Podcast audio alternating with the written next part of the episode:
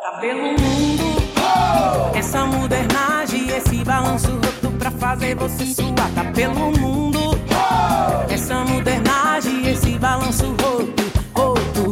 Tá pelo mundo, essa modernagem, esse balanço roto pra fazer você suar. Tá pelo mundo, essa modernagem, esse balanço roto, roto.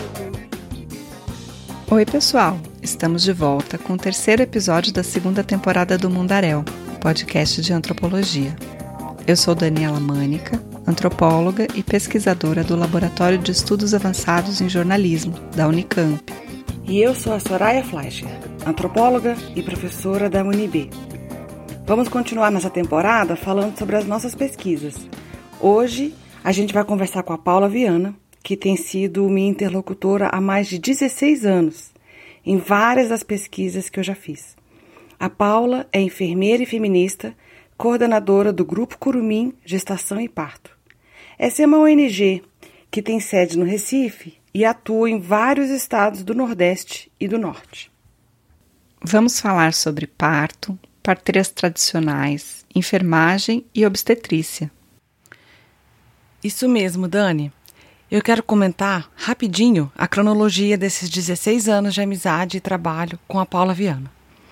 Eu comecei o meu doutorado em 2003, cumpri os créditos lá na URGS, na Universidade Federal do Rio Grande do Sul, e depois eu fui fazer o meu trabalho de campo. Aí, entre 2004 e 2005, eu convivi com parteiras em Antígua, no interior da Guatemala, e no Brasil eu estive com elas em diferentes cidades de Minas, da Bahia, do Pará e em Pernambuco. Defendi a tese em 2007, lancei o livro em 2011. Depois eu voltei a Recife para mais uma outra pesquisa, já sobre a epidemia do vírus Zika. E por lá eu estive entre 2016 até 2019, fazendo mais trabalho de campo. E um primeiro livro dessa pesquisa foi lançado agora em 2020. Vamos falar sobre antropologia da saúde, saúde pública e epidemias, como a do Zika vírus. Como que Soraya fez pesquisa sobre esses temas? O que ela aprendeu com a Paula? E o que elas aprenderam juntas? Esse episódio foi gravado de nossas casas em outubro de 2020.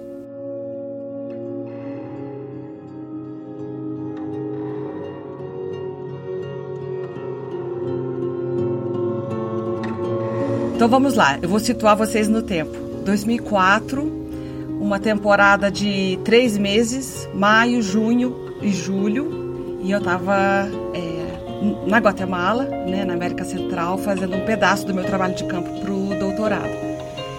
E à época, a minha cunhada estava grávida em São Paulo da minha primeira sobrinha, a Mel.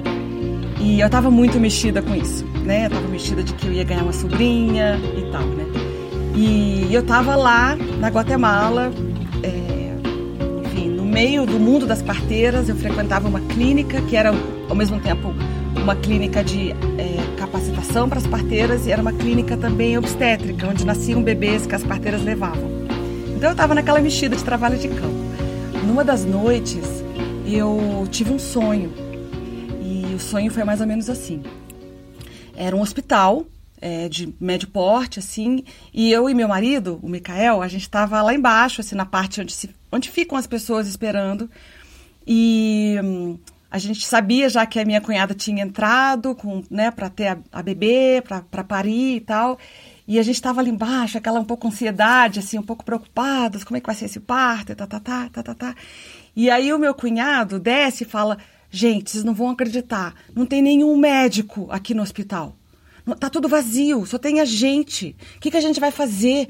Aí o Micael olha para mim, eu olho para ele, aí eu falo assim: vamos, a gente vai dar conta. Ele, você tá doida? Eu falei: não, eu pego e você me ajuda. Aí rolou aquela, aquela troca de olhares assim que casais muitas vezes têm de cumplicidade, né? Aí ele, então vamos. Aí a gente subiu, era o primeiro andar, minha, minha cunhada estava lá, já com muita contração e tudo. E aí eu olhei para aquela cena e eu sabia exatamente o que fazer, né? Então eu coloquei ela numa outra posição, e aí eu fui fazendo as manobras, e aí a cabecinha saiu, já estava na posição cefálica para nascer, e aí eu fui segurando a Mel que nasceu, e meu marido ia ajudando a limpar sangue, trouxe pano, ferveu água, sabe? E, e meu cunhado, né, o pai da Mel, assim, meio que atônito, vendo aquela cena. E aí a gente fez esse parto e, e Mel nasceu, aí eu cortei o cordão, ela já foi pro peito, né, deu tudo certo. E, e aí quando eu acordei, eu falei, gente, que, que, que foi esse sonho, né? Aí eu cometi a besteira, assim, é, de contar para as parteiras no dia seguinte, quando eu as encontrei, né? Gente, vocês não vão acreditar no sonho que eu tive. E aí eu fui contando o sonho e elas foram assim abrindo a boca. E elas se entreolhavam. E assim, elas foram ficando caladas, né? E eu, o que, que esse povo tem, né? Então, eu estou falando de parteiras, é, muitas vezes com ascendência indígena, né? Na Guatemala, com as suas vestes típicas, bem coloridas, todas feitas em tear. E elas sentadinhas, assim, me olhando. Eram umas três ou quatro, assim. Aí elas falaram, Soraya, você teve um sonho iniciático. Você foi tocada, você recebeu o conhecimento sobrenatural, divino. Pronto. Aí pronto o quê? Você agora foi chamada para ser parteira. Eu sou o templo do tempo. O tempo acontece em mim, no meu rosto, na minha pele, no meu modo de vestir. Eu sou o templo do tempo. O tempo acontece em mim no meu rosto, na minha pele, no meu modo de vestir. Eu vou pedir para você começar, Paula, é, contando para gente como foi a primeira vez que você encontrou a Soraya, quando ela chegou lá para fazer pesquisa no grupo Curumim. Olha, eu eu digo que foi amor à primeira vista mesmo, né? Sem ser clichê, sendo e, bom, acho que houve uma empatia assim, imediata. E, para mim, ela se propondo né, a trabalhar com parteiras, dar esse olhar para parteiras, para mim foi uma alegria imensa. É, quando ela chegou lá no Curumim, né, que eu conheci, que eu vi é, toda a energia dela, assim, energia bem carinhosa em relação a, a, ao que a, a paixão que ela mostra, né, que ela mostrou, né, quando ela é, falou do trabalho dela, da, do interesse dela, né, com, com esse cotidiano das parteiras, de saber como né, elas trabalham. Isso, para mim, é, tem assim tem um valor inestimável, porque é, eu sou apaixonada também né, pelo, pelo trabalho das parteiras. Tem um, um envolvimento muito muito inteiro assim com esse trabalho que eu faço, que eu fiz como parteira, né? E o trabalho que eu faço com elas. Né? De, um, de uma entrega muito grande. E essa paixão que eu vi em Soraya, assim, rolou maior empatia. Eu acho que foi mútuo. Foi uma energia, assim, muito fácil, um, um afeto que rolou fácil, sabe? Eu tinha, então, a vontade de conhecer parteiras, mas eu não sabia por onde começar. Eu não conhecia nenhuma parteira aqui em Brasília, né? E aí a Débora Diniz, ela estava ela estava recém-formada no doutorado e eu estava no doutorado e a gente já se conhecia da pós-graduação aqui na UNB. E aí um dia eu conversando com ela, ela falou: "Mas isso é muito simples de resolver. Eu vou te apresentar para minha amiga Paula Viana. Ela é a grande referência de parteiras no Brasil." Aí eu falei: "Ah, é, Paula Viana? Beleza." Aí eu escrevi um e-mail para Paula e a Paula falou: "Sim, claro, venha", super receptiva. Falei: "Recife, Beleza, vamos pro Recife. Aí peguei um avião e fui pro Recife. É, e lá no Curumim, eu passei então três meses metida dentro da ONG, né? É, conhecendo o trabalho delas através, primeiro, da convivência delas dentro do escritório e, e depois é, através dos documentos. Quando o Soraya chegou lá no Curumim, era um momento assim de, de de algumas transformações, né? E a gente tinha muita, eu tinha muito trabalho para fazer, né? Aí eu entreguei a ela os arquivos enormes. disse: Bom, você pode contar comigo. eu posso, eu, eu quero trocar, eu quero fazer alguma coisa aqui no Curumim. Eu fiz, ah, é? então tá bom, vem que tem coisa aqui para fazer. Então, é, também esse é um aspecto que eu acho super legal, é uma confiança, assim. Ela conheceu o Curumim por dentro, né? Ela, ela conheceu, assim, documentos é, que falam muito né, da, da, da, perspectiva do curumim, do posicionamento do curumim, da desorganização do curumim, né?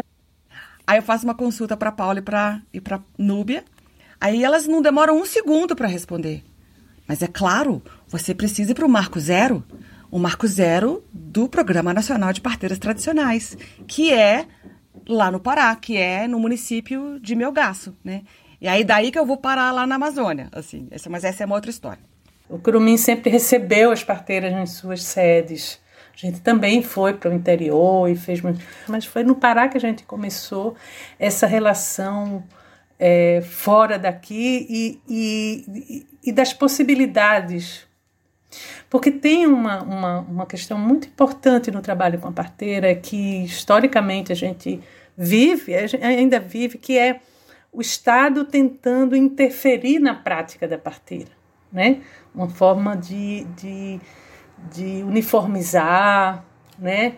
De higienizar a prática, né? Isso sempre foi um ponto de reflexão é, para gente. E eu acho que o teu trabalho, o teu estudo, ele ele traz essa crítica muito muito forte. Né? Eu fiquei assim não incomodada, mas eu caramba, né? É, é isso que ela viu, né? É isso é, e é verdade assim. Quer dizer, foram pontos importantes de mudança. Na, na conversa prévia, Paula, você falou disso e você qualificou a contribuição da Soraya como um tipo diferente de resultado de pesquisa que envolve uma escuta qualificada, né? E você falou também do quanto a enfermagem e a antropologia são substâncias diferentes, são, são profissionais que têm substâncias diferentes, né? Sim.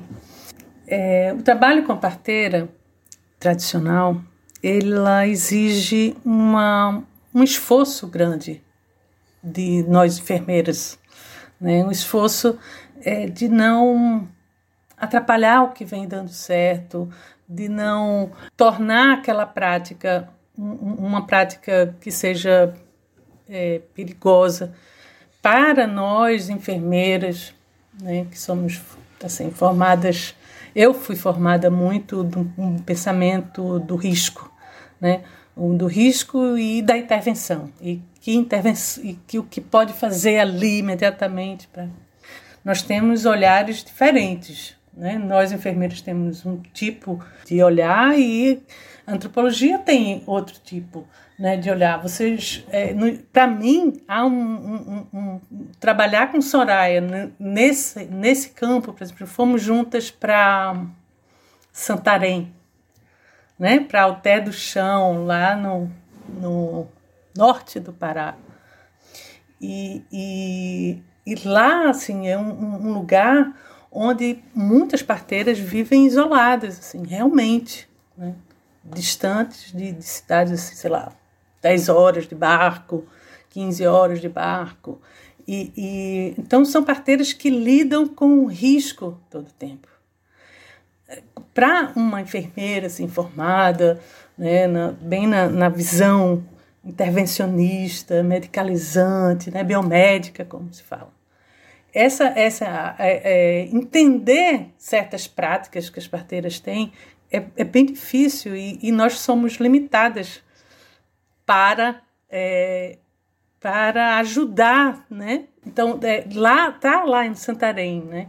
É, trabalhando com Soraya, nós trabalhamos dia e noite, né? Com vários grupos de parteiras, acho que tinha umas 25 parteiras, 20 e tantas parteiras, e, e ver Soraya assim, Soraya só fazia escutar, e para mim me ensinou o, tudo que eu é, preciso, preciso e sempre vou precisar, né? que é aprender a escutar.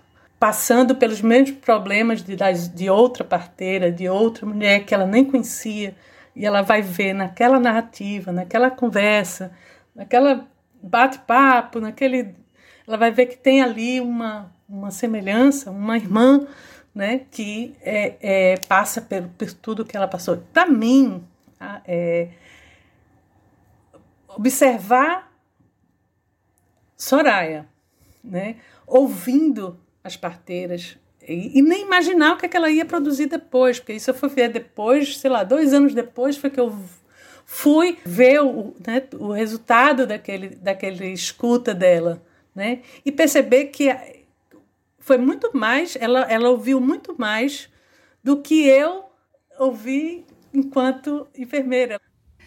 E, e aí, quer dizer, essa escuta que a Paula tá, tá contando, eu acho que ela é muito própria, não é só da Soraya, né? Acho que é da, das antropólogas, dos antropólogos em geral. É uma escuta que acontece quando está no grupão e as pessoas estão falando uma depois das outras a partir de um assunto que surgiu. É uma escuta que é assim, a gente está na fila com a nossa nosso prato para se servir no almoço e aí tem uma conversando aqui do meu lado com uma, né, com uma outra que está na frente, eu faço uma pergunta e as duas conversam. É na hora de dormir, todo mundo deitado e aí alguém faz uma piada, todo mundo ri, né? Então, é, a escuta ela acontece de modo um pouco flutuante também, e ela acontece nos momentos menos é, formalizados, menos estruturados para onde a escuta tem que acontecer às vezes, né? E contigo foi como se eu pudesse me aprofundar mais na minha relação enquanto profissional com as parteiras, né? Quando se falou do jaleco branco, né, invisível, caramba, né, eu fiquei é, vem uma, uma, uma coisa assim de, de, de, autocrítica, mas é super construtiva, sabe? Sempre foi para mim, assim. Muito, muito de. de, de até de, de retrair mesmo. Ixi, eu estou sendo demais, não é isso. Né? Eu acho muito engraçada a Paula falar isso, sabe? Eu me surpreendi quando eu ouvi ela falando disso, sobre essa coisa da escuta, porque a Paula, para mim, é uma profissional da saúde muito diferente da média. E, embora ela tenha tido essa formação na enfermagem dura, é, uma enfermagem clássica, assim, né? A Paula é uma profissional da saúde que tem uma escuta é, que eu também acho extremamente sensível e diferente das suas colegas e dos seus colegas profissionais da saúde, sabe, Dani? Porque ela deixa as pessoas falarem é, no ritmo delas, ela não interrompe corrigindo e falando, não, não se pode fazer parto é, desse jeito. Não, mas você esterilizou tal coisa, você considerou o protocolo. Ela não interrompe fazendo nenhum tipo de correção ou de.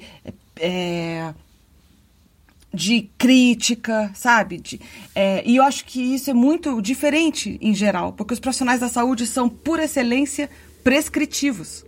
Né? Eles estão muito imbuídos e a socialização dos profissionais da saúde ela passa muito pelo lugar de você é, você construindo uma persona profissional de muita autoconfiança e de que você está fazendo tudo a partir de uma verdade que é a verdade. Então, essa é uma socialização muito forte que profissionais da saúde têm. E ir quebrando isso para ouvir outras verdades, para se questionar sobre a sua própria verdade, é, isso é muito especial. Eu sei que eu faço parte de um grupo aí de profissionais de médicos, de enfermeiras, que, que, que tem essa escuta né? Eu sei que eu faço parte de, dessa, dessa gangue né? que, que defende o SUS, né? que, que senta no chão, né? né? que conversa. Eu sei disso. Mas mesmo assim, tirar o jaleco é muito difícil, entendeu? Eu, é muito, muito, muito difícil. E, e, eu acho que essa relação contigo é, é, me ajudou muito a, a saber tirar esse jaleco, sabe? Assim, saber, saber é, dar uma. Ops, não é hora do jaleco branco agora, entendeu? é, isso, isso me ajudou muito, assim, até hoje, sabe? De, de me perceber. E por isso eu sou cada vez menos enfermeira, a culpa é dela. É uma antropologia da saúde que eu faço o tempo inteiro pensando em resultados que possam ser úteis, embora críticos, para a formulação de boas políticas públicas de saúde. Acho que é ainda mais importante a gente falar disso hoje, né? Porque a gente está num caminho aí de uma minimização do Estado, uma desvalorização da política pública e também uma constante invalidação do SUS, né? Então, esse é, o, esse é o tipo de antropologia da saúde que eu faço, é aí que eu me localizo. Por isso, e, e não é à toa que eu escolho fazer pesquisa dentro de uma ONG, que eu sei que tem interlocução com a política municipal, estadual e federal, e às vezes até pactuando né, e cumprindo é, todas as assinaturas de políticas internacionais pelos direitos, por exemplo, da saúde reprodutiva das mulheres, né? Então não é à toa que eu faço essa entrada, ela é proposital.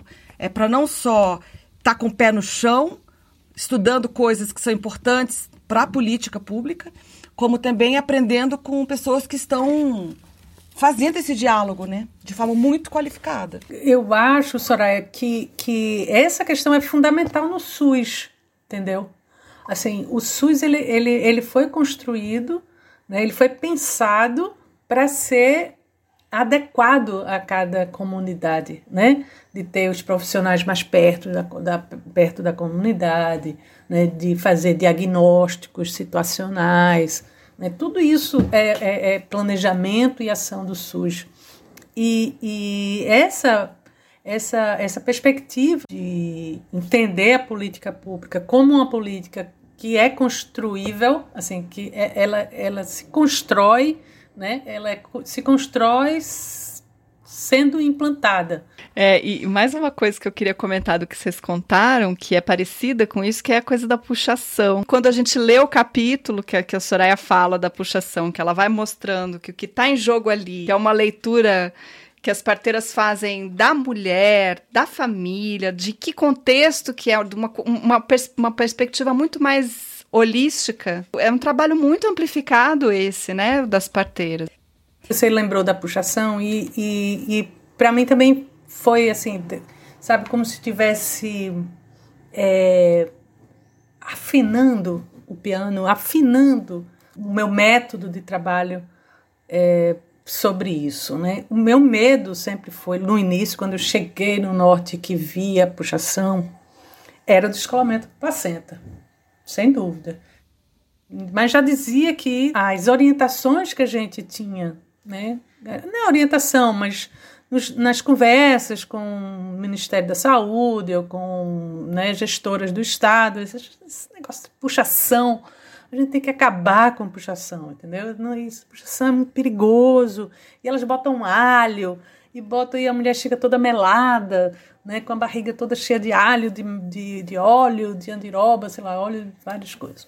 E isso, assim, fugia totalmente né, a, a, ao que elas esperavam que a mulher chegasse, né, do jeito que elas acham. Mas entender isso é, muito se deve não à minha reflexão ali, né, né trabalhando com elas, mas do que é, antropologia, e aí a Soraya trouxe para gente como elementos de análise, que ali há uma relação que se funda na confiança, que é muito mais importante do que possivelmente um descolamento de placenta, né, que é raro. Né? Se a gente for partir né, do pressuposto que todas as mulheres praticamente né, que moram, é, principalmente que moram mais nas regiões ribeirinhas, fazem a puxação mês a mês, ou semana a semana, ou como elas, elas acham. É, então, é insignificante o número de, de complicações que podem né, ocorrer. Então, o que me fez afinar né, a minha, minha prática assim, com, no, nesse trabalho metodológico, né, de trabalho, foi de tentar fazer com que a parteira entendesse melhor a anatomia, né, para ela aliar a prática dela né, a experiência dela com uma visão do que onde ela estava tocando, né? Não ocultar medo, entendeu? Não é isso, mas toda parteira realmente é curiosa. Toda parteira que eu conheci na minha vida gosta de aprender. Elas absorvem tudo, elas são é, muito assim dedicadas né, a aprender sempre. É, e, mas a, o aprendizado delas vai sendo na prática mesmo, né? Quando ela erra, acerta, vai ver o outro parto. E esse aprender na prática, ele, na prática cotidiana, do acertar, do errar e tal, é comum a qualquer profissional. eu quero só lembrar que uma das coisas que mais me assustou quando eu cheguei lá em Melgaço foi conhecer alguns médicos que iam trabalhar no posto de saúde lá e que em todo o seu currículo de medicina na Federal do Pará nunca tinham feito um parto, né? E aí chegavam lá é, dando ordens, corrigindo e tudo, parteiras que tinham 400, 500, 800 partos no currículo, né? É, então é muito interessante porque eu começo a perceber que muitos preconceitos com terapeutas populares não passam necessariamente pela técnica, mas passam pela cor da pele, pela falta de dentes na boca, pela não escolaridade, não ter um diploma, por, por morar numa casa que não tem saneamento básico. Então nós estamos falando de outras coisas, né, que são tão estruturantes na, no Brasil, né, de, de preconceitos e racismos e classismos de toda ordem. Eu acho que o que eu aprendi com parteira, com as parteiras, foi a não ter pressa. Isso foi uma resposta de uma parteira lá de Minas só, Dona Geralda. Ela disse para uma médica, ela disse, a médica disse, porque eu estou no meio do caminho dessa mulher, ela podia ter parado no hospital, eu estou lá de plantão, por que, Dona Geralda, ela para na sua casa, né, para ter o bebê com a senhora? Qual é a diferença entre eu e a senhora? a, minha, a diferença entre eu e você, minha filha, é que eu não tenho pressa. Isso é bem importante. Isso é, isso é, a, é, é a essência da obstetrícia.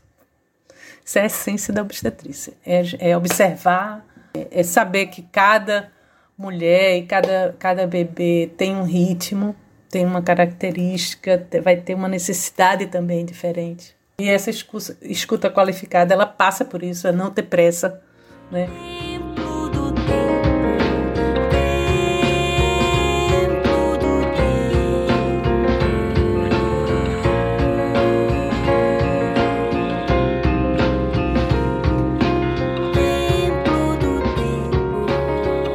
Olha, tem uma coisa que me chamou a atenção, que eu acho bem interessante, que tem a ver com o mundo das parteiras e o mundo da antropologia, que é o que a Paula fala que que, ela aprendeu. Ela falou: olha, uma das coisas que eu aprendi com elas é de que não dá para ter pressa, né? E quando a gente pensa a antropologia no panteão de outras áreas, é, a antropologia ela é muito artesanal. A gente passa meses em campo, morando longe de casa, ou a gente passa anos indo e vindo do nosso local de trabalho, onde a gente faz a nossa pesquisa, e, e esse tempo, ele não é o tempo dos financiamentos, não é o tempo das publicações, não é o tempo que precisa alimentar a máquina editorial para que as revistas tenham um qualis alto, né? Não é o tempo, inclusive, da produção de uma política pública que chegue nas pessoas. É, então, eu acho que tem isso a gente não ter pressa, porque a gente está aprendendo sobre o mundo do outro. E eu gostaria de valorizar esse lugar da não pressa na antropologia.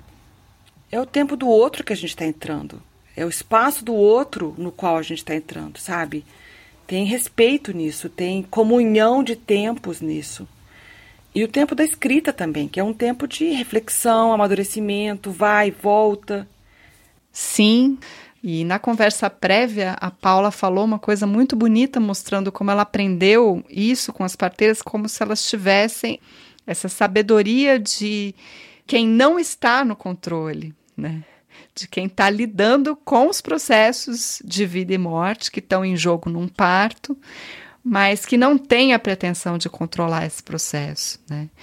E eu acho que toda a história da medicina científica e da, da biomedicina foi uma história de é, exclusão dessa sabedoria e dessas mulheres dos cenários de parto, né? E, o, e um processo extremamente violento para as mulheres que tiveram que passar a ser vistas como pacientes num processo nos quais elas é, sempre foram muito mais ativas, né? Então, eu fiquei muito tocada pela forma como a Paula falou que ela aprendeu isso com as parteiras, mas ela falou que aprendeu também muito com as parteiras através do seu trabalho, né, através do seu tempo. despendido de um ano morando junto com as parteiras tradicionais, aprendendo a enxergá-las, desenvolvendo isso que a Paula chamou de uma escuta qualificada, né? Inclusive, Dani, sobre isso ela usa uma expressão que eu achei interessante. Ela falou: é, porque o trabalho da Soraya ajudar a afinar o piano, né? E eu acho que ela está falando justamente do que você acabou de falar, quer dizer, é, retornos que eu fui dando, não necessariamente para ela exatamente, ou sobre o trabalho dela somente, né? Mas retornos sobre esse mundo do parto domiciliar e sobre a atenção primária dentro do SUS, né? Onde a obstetrícia é, de parto normal entra. Então, retornos, insights, outras maneiras de pensar tudo isso e foram absorvidos por ela é, de modo construtivo. Eu acho que isso é muito legal, porque às vezes, quando a gente produz as nossas etnografias, as nossas reflexões, alguns profissionais da saúde ficam muito melindrados. Né? Eles não autorizam que outras pessoas que não tenham a formação em saúde, eles não autorizam que essas pessoas deem pitaco. É, então, eu, o que eu acho é que a antropologia da saúde é uma área em que a gente está, sim, em diálogo com muitos profissionais da saúde, usuários da saúde, pensadores da saúde, né? E por mais que nós não coloquemos a mão na massa, às vezes só num sonho iniciático, né?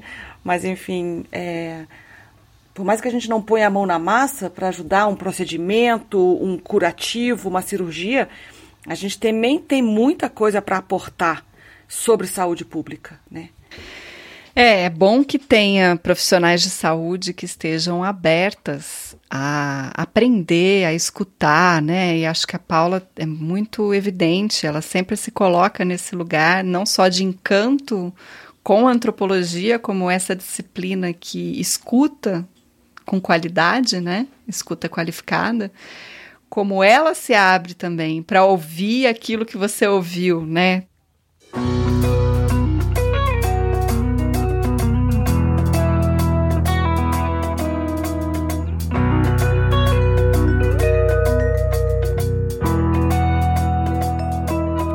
Tá, eu vou voltar para meu gás, é, que é o seguinte. Quando eu estava fazendo pesquisa lá, eu estava com meus 30 anos e eu era percebida de uma forma muito anômala pelas pessoas. E a dona Dorca, que é essa parteira que Paula me apresentou e que me recebeu na casa e na família dela por tantos meses, a dona Dorca explicava para as pessoas assim, né? Olha, a Soraya pode parecer um pouco estranha para vocês, porque ela é sem filho, mas ela é com sexo, né? É, eu estava numa época já querendo ter filhos e já jogando sem goleiro há, um tempo já, como se diz, né? E aí um dia a dona Dorca falou assim: deita aqui, deixa eu puxar você. Vamos ver se está acontecendo alguma coisa. Então foi muito legal, porque além de ver puxações todos os dias por diferentes motivos, a dona Dorca me ensinou a puxação de outras duas maneiras, né? Ela, ela pegava a minha mão e colocava a minha mão sob a dela e ela ia me guiando pelas barrigas das grávidas que ela acompanhava. Ela falava: aqui tá a cabeça, tá sentindo o joelho aqui? Aqui tá não sei o quê. E aí depois também ela foi me puxar e foi me ensinando enquanto me puxava.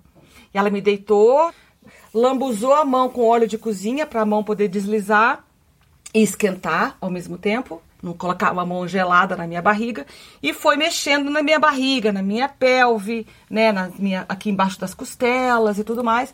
Passou um tempo ali depois de falar um monte de coisas e me explicar onde ela estava passando a mão. Ela falou: "Você tá ótima. Você está pronta. E aí, isso foi 2005. Quando foi em 2009, eu engravidei. E a, já estava aqui, já tinha terminado o doutorado, já tinha terminado a, a tese e estava revisando o livro para poder publicar. Né? Uh, e virou um livro muito sobre a Dona Dorca. Eu levei o livro para ela revisar. Lembra? Eu fui para Belém um mês antes dela falecer, dois meses antes dela falecer. Ah, então você levou, você levou em papel impresso, né, Paula? Foi. Você me deu para mostrar a ela, para ler partes, deixei com ela, lembra? Eu não me lembro disso. Foi um mês antes dela morrer. A Paula tá resolvendo aqui um grande problema que eu tinha. Eu não sabia, eu não me lembrava disso. Porque a dona Dorca falou para mim no trapiche, quando ela me botou no barco para eu ir embora, ela falou: "Você só volta aqui com o livro que você está escrevendo sobre a minha vida. Você não pode pisar aqui sem o livro." Gente, eu não me lembrava disso. Pronto, resolveu uma gestalt que estava aberta. uma dívida que eu tinha com ela porque eu não consegui, o livro só ficou pronto em 2011 e ela tinha falecido. E eu, e eu nunca mais consegui voltar meu gasto por esse sentimento de endividamento, né? Pronto, agora eu posso voltar. É, então eu engravidei em 2009, e é claro que a dona Dorca já contei para ela e tudo, né? E aí a dona Dorca começou a fazer comigo é, consultas de pré-natal por telefone, e Paula também. Naquela época é tudo pré-WhatsApp, tá, gente? Então é tudo por telefone fixo. E a Paula também. Então a gente se falava pelo telefone, é, eu com uma, eu com outra. E a dona Dorca fazia questão que eu contasse para ela como foi seu mês. Aí eu contava, senti isso, senti aquilo. Ela falava, para isso toma tal coisa.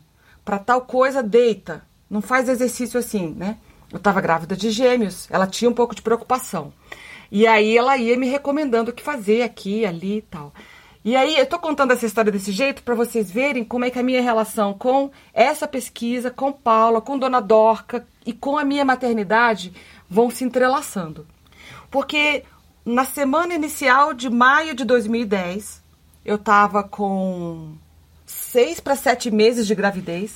A Paula me pediu, Soraya, escreve aí um texto pro Dia Internacional da Parteira porque eu também fui é, assumindo muito esse lugar de os convites de Paulo e do Curumim, muitas vezes era sistematiza uma ideia para a gente num texto, vai numa reunião com a gente, faz um relatório para nós depois, né? Então, o lugar da escrita, ela foi muito é, demandada pela Paula, pelo Curumim, e eu fazia com muito gosto, né?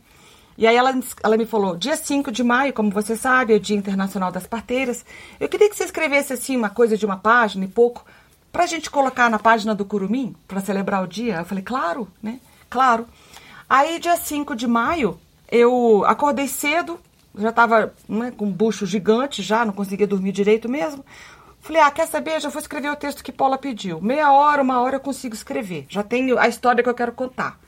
Deu sete horas da manhã, toca o telefone, era a Andréia, a neta de Dona Dorca, me ligando, aos prantos, não conseguia nem falar direito. E soluçando sem parar. Eu tive que esperar ela se acalmar para me falar o que, que tinha acontecido. Eu já senti que tinha alguma coisa grave. Pois então, a dona Doca estava em cima de um caminhãozinho de som, uma Kombi de som, assim, lá em meu gasto, e, e, com o microfone na mão, fazendo um discurso sobre o Dia das Parteiras. E ela teve, ela era hipertensa, eh, ela tinha dificuldade de controlar a pressão arterial dela, e aí ela teve um infarto fulminante e morreu ali no lugar de liderança, no lugar de parteira com o microfone na mão, falando para a comunidade dela sobre o lugar das parteiras, né? Mundo, continente, país, estado, cidade, bairro, rua, casa, eu. Eu. Mundo, continente, país, estado, cidade, bairro, rua, casa, eu. Somos tantos mundos dentro de outros mundos mais e estamos cordões umbilicais. Somos tantos mundos dentro de outros mundos mais. E estamos ligados por cordões umbilicais. Ah! Essa coisa de parteiras, Paula e minha maternidade. E aí, é, mais recentemente, assim, né? Cecília está agora com 10 anos. É, Paula sempre vem a Brasília, porque ela é uma das pessoas mais importantes do movimento feminista no Brasil nos, nas últimas décadas e vem fazer muita articulação em Brasília. E é, começou a ficar mais aqui em casa, hospedada, porque aqui é do lado da esplanada dos ministérios.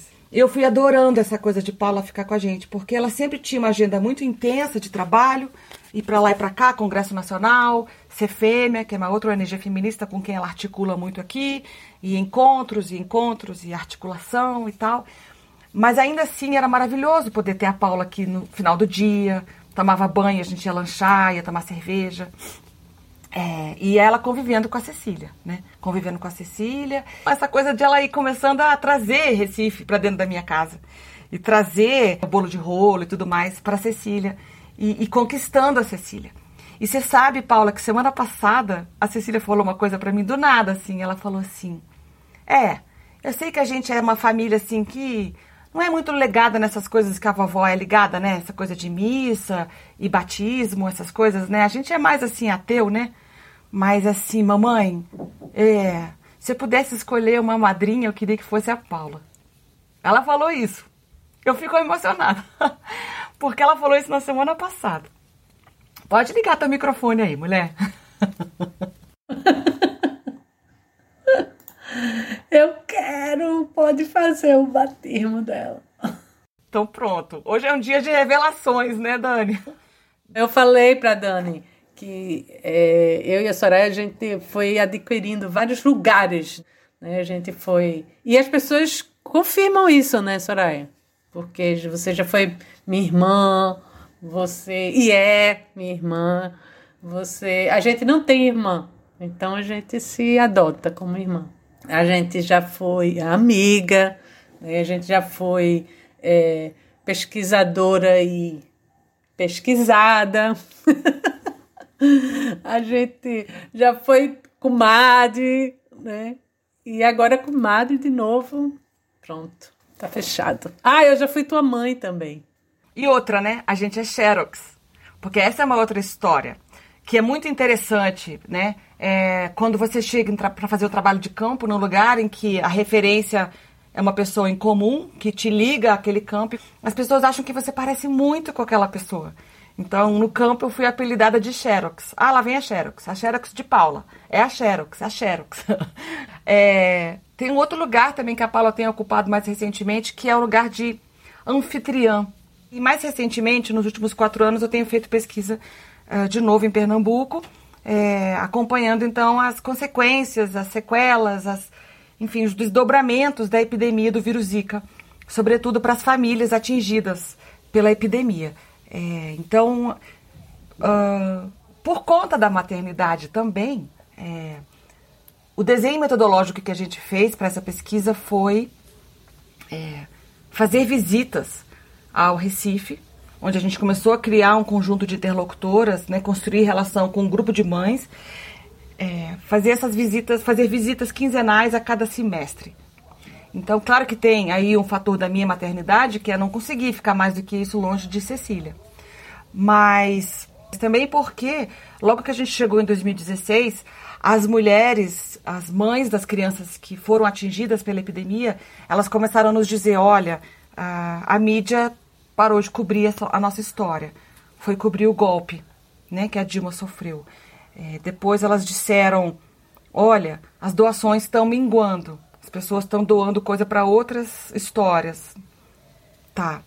Depois elas disseram: olha, os pesquisadores estão sumindo, porque a gente entendeu que o dinheiro de financiamento de pesquisa está acabando. Então elas foram nos contando sobre sucessivos abandonos que elas estavam sentindo em campo. Então, quando elas começaram a contar isso, eu falei: vamos fazer um desenho diferente, vamos ficar em campo mais tempo, vamos fazer uma, um planejamento diacrônico dessa pesquisa, em vez de fazer um intensivão de muitos meses, que é o que eu tinha feito no Pará e que muitos pesquisadores fazem, mas vamos fazer agora um outro desenho, que é a cada a gente vem a cada semestre e fica 15 dias, 10, 15 dias intensamente fazendo pesquisa. E foi assim que a gente acabou indo sete vezes ao Recife, de 2016 a 2019. Aí, novamente, sabe, eu me dei conta so, que novamente você chega com uma proposta assim de trabalho, né, num momento em que o Curumim estava, a gente começou, né, a enfrentar essa a, a, a situação do, da epidemia do Zika já em outubro de 2015, né? Tem cinco anos. E, e nos angustiava muito enquanto organização feminista que não se dava, é, não se fazia escuta das mulheres. Né? Se colocava é, a luz sobre o bebê e isso a, a, a, mídia, a imprensa tratava com muito sensacionalismo, né? Os bebês com, com microcefalia. Se falava do mosquito, né? em torno do mosquito. E a mulher totalmente invisível, né? Desde a gravidez também, o parto, né? o pós-parto, como era tratado. Então a gente tinha muita coisa ali para em relação à vivência da mulher, né? em relação a, a essa grande tragédia, né? Que foi o Zika. E, e novamente essa relação de confiança, tipo, ai que bom que Soraya vai vai trabalhar com isso, sabe? Ai, chega um, um descanso assim. Ai, que bom que a gente vai poder ter esse lado desvendar, né? Várias questões que normalmente a gente não ouve né? nem através da, da, gestão pública de saúde, nem através tampouco da imprensa e tal. Dessas vezes todas, eu fiquei várias vezes na casa de Paula, que é poder acordar, encontrar e dormir perto, e fofocar, e conversar, e se encontrar é, com a Paula e com todas as pessoas que circulam pela vida de Paula, né? que tem uma coisa muito de visitação à casa de Paula, e Paula que vai aqui, Paula que vai ali, gente que chega, gente que sai. Então é um, um lugar muito interessante para se estar no Recife, né? Um lugar onde muita coisa acontece. Mas é muito interessante a gente poder ter essa convivência mais cotidiana na casa da nossa interlocutora, na casa da nossa parceira de pesquisa, né? Ou mesmo a essa altura, depois de 16 anos, uma amiga mesmo, né? Uma irmã feminista, uma irmã de, de escolha, né? Que a gente fez nessa vida. Então tem um nível de, de profundidade de relação que é, é um grande privilégio que eu tenho na minha vida como antropóloga, né? E como, claro, como pessoa, né? Como mulher, como mãe. E acho que uma das coisas que a gente troca muito também atualmente é como criar filho, né? Então a Paula me ajuda. A Paula tem um filho adulto, tem uma filha que é criança. É, Paula me dá muitas ideias, assim, de quando, quando vão aparecendo os perrengues na minha maternidade, né? Acho que ela não tem noção, assim, de quanto que me ajuda, me acalma, me dá luz, é, faz comparações, me apazigua, né? Morre de rir da minha cara também. Essas coisas, né, Paula? Aí é meio misturado, né? Essa experiência afetiva, né, com experiência institucional.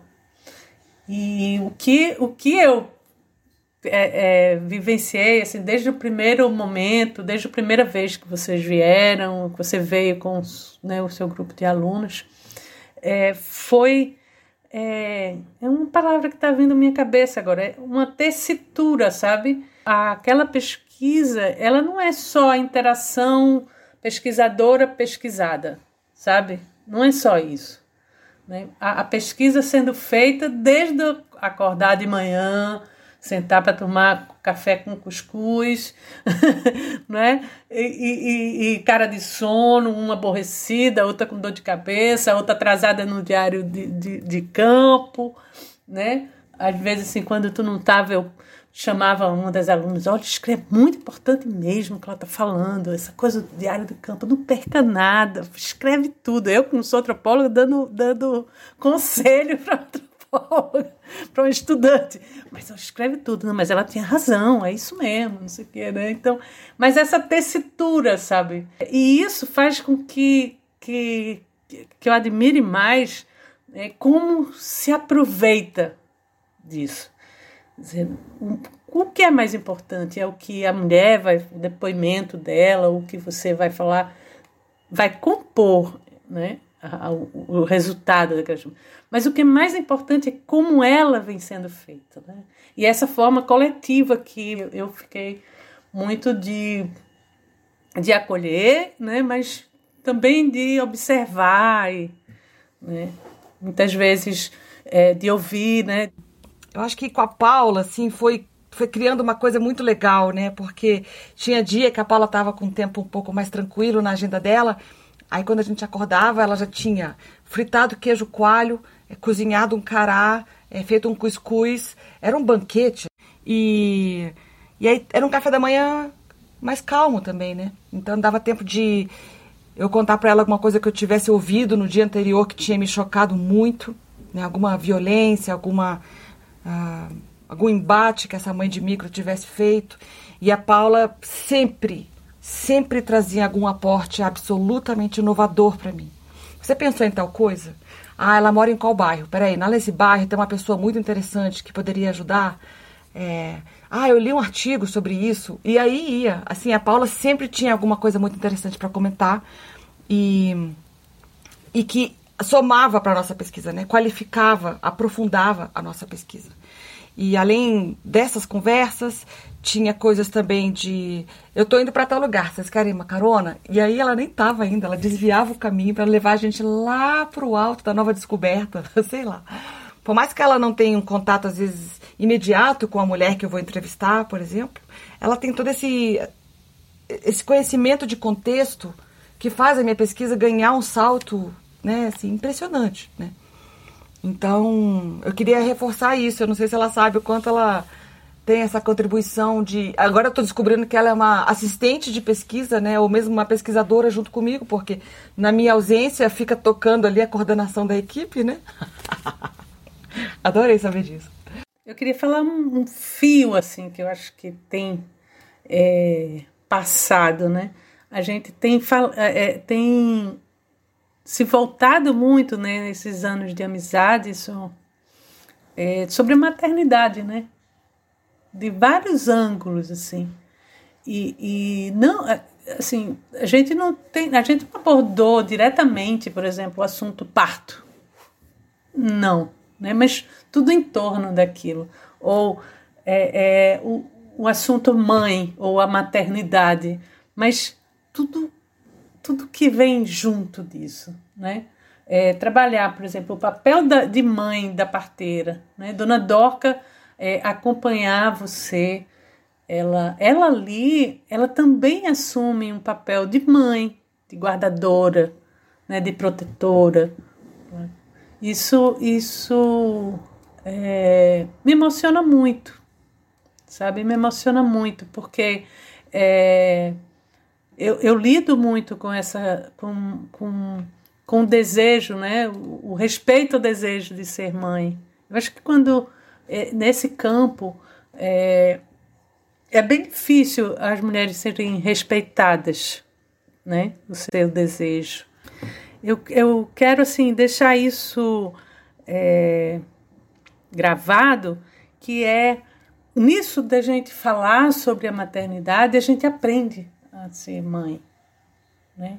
E que a minha relação com o Rafael, com meu filho, também é, mudou muito dentro dessa, né, desse período aí, mudou muito. Uma coisa que ele, ele, ele me chamava sempre atenção é, pô, mãe, me escuta. Eu, porra, escuto, mas eu não escutava. Eu, sabe, essa coisa assim, a escuta realmente é muito especial. Isso você tem me ensinado muito. A escuta nesse ambiente de, de proteção, né, de, de, de cuidado. É, não uma escuta para produzir alguma coisa, entendeu? Você não está.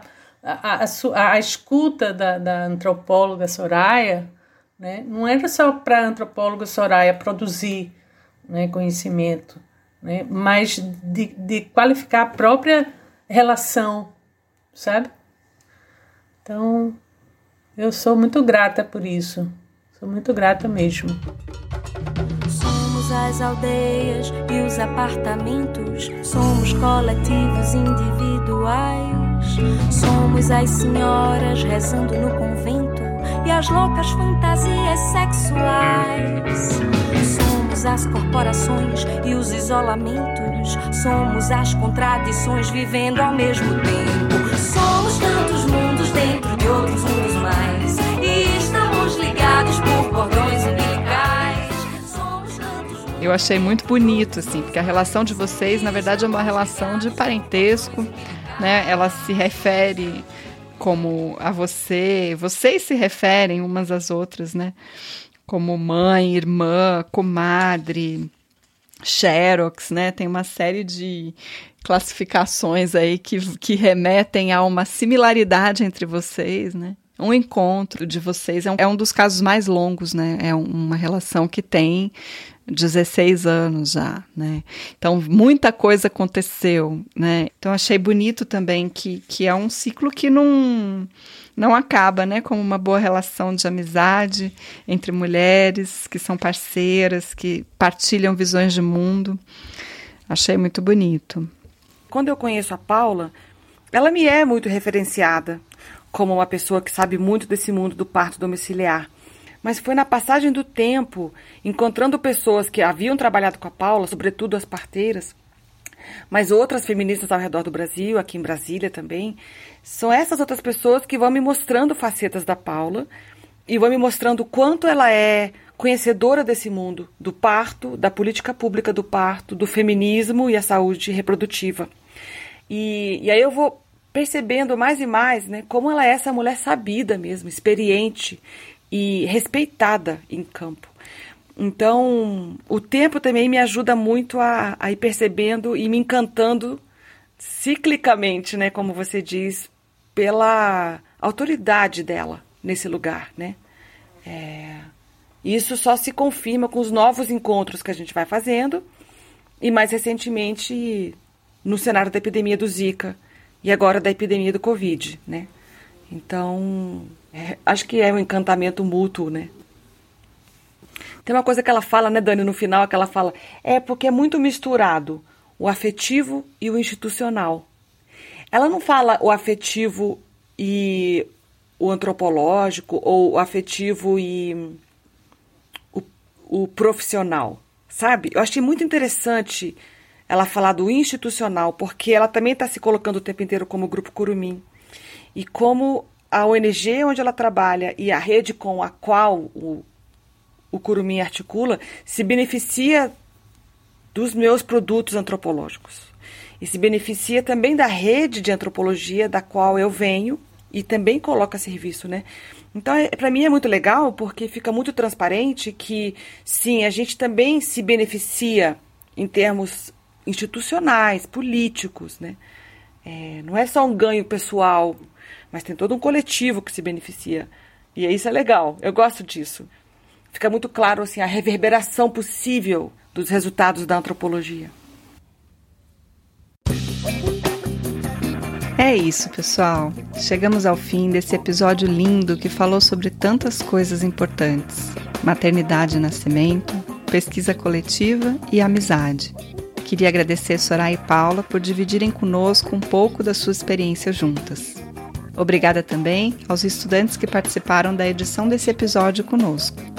Milena Pérez, Janaína Leixo e Lucas Carrasco. O Mundaréu integra a rede Quere Quere, uma recém-criada rede de podcasters de antropologia. Para conhecer outros podcasts dessa rede, é só acessar o site www.radioquerequere.wordpress.com ou no Instagram, arroba querequerepod. Nós agradecemos sempre também aos nossos financiadores por possibilitar é, que a nossa equipe né, toque Mundaréu. Na Unicamp contamos com o financiamento do SAI e da PROEC, e na UNB com o apoio do PIBIC, do SEAD e do DAN, o Departamento de Antropologia. A minha pesquisa sobre a epidemia do Zika no Recife contou com o apoio do edital universal do CNPq e também a minha bolsa de produtividade em pesquisa do CNPq. E a gente ficou super alegre que a cantora pernambucana Flaira Ferro que nos foi indicada pela Paula, tenha permitido que a gente usasse as músicas dela aqui no nosso episódio. Uma dessas músicas, Cordões Umbilicais, tem tudo a ver com essa conversa toda que fizemos hoje. E de uma das suas estrofes veio, inclusive, o título desse episódio. Acesse nosso site para conhecer mais sobre as pesquisas de Soraya, sobre o Grupo Curumim e as atividades da Paula. mondarel.labjor.unicamp.br Acompanhem nossas redes. Estamos no Instagram, Twitter e Facebook. Mês que vem estaremos de volta com o próximo episódio. Valeu, Dani. Até lá, pessoal. Um beijão. Tá pelo mundo oh! essa modernagem, é esse balanço roto pra fazer você suar. Tá pelo mundo oh! essa modernagem, é esse balanço roto, roto. Tá pelo mundo. você se